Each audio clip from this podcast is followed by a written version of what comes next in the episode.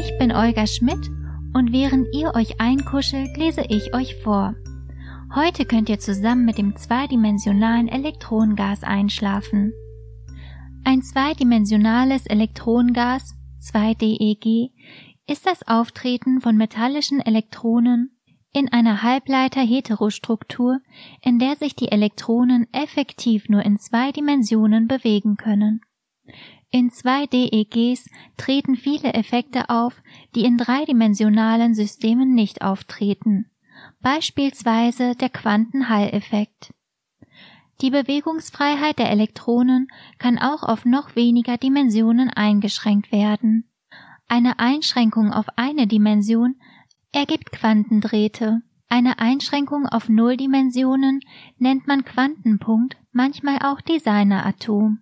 Erzeugung Zwei DEGs können erzeugt werden, indem zwei Halbleiterschichten mit deutlich unterschiedlicher Bandlücke und unterschiedlichen Fermi-Niveau aufeinander aufgebracht werden. Um die unterschiedlichen Fermi-Energien auszugleichen, fließen an der Grenzschicht einige Elektronen auf den anderen Halbleiter und erzeugen dadurch ein lokales elektrisches Feld.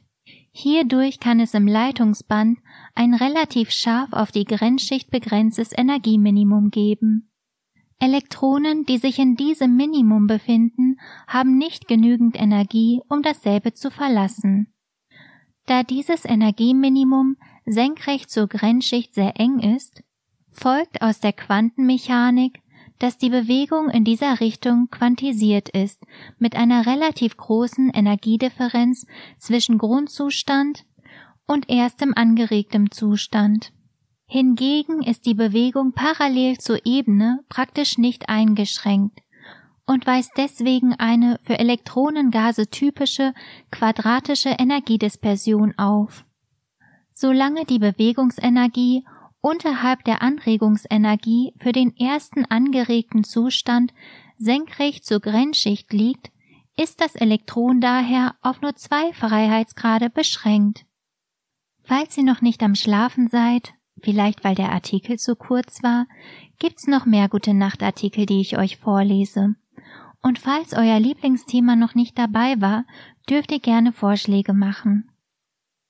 Die E-Mail-Adresse findet ihr in den Show Notes oder ihr schaut einfach auf der Webseite vorbei www.gutenacht-podcast.de.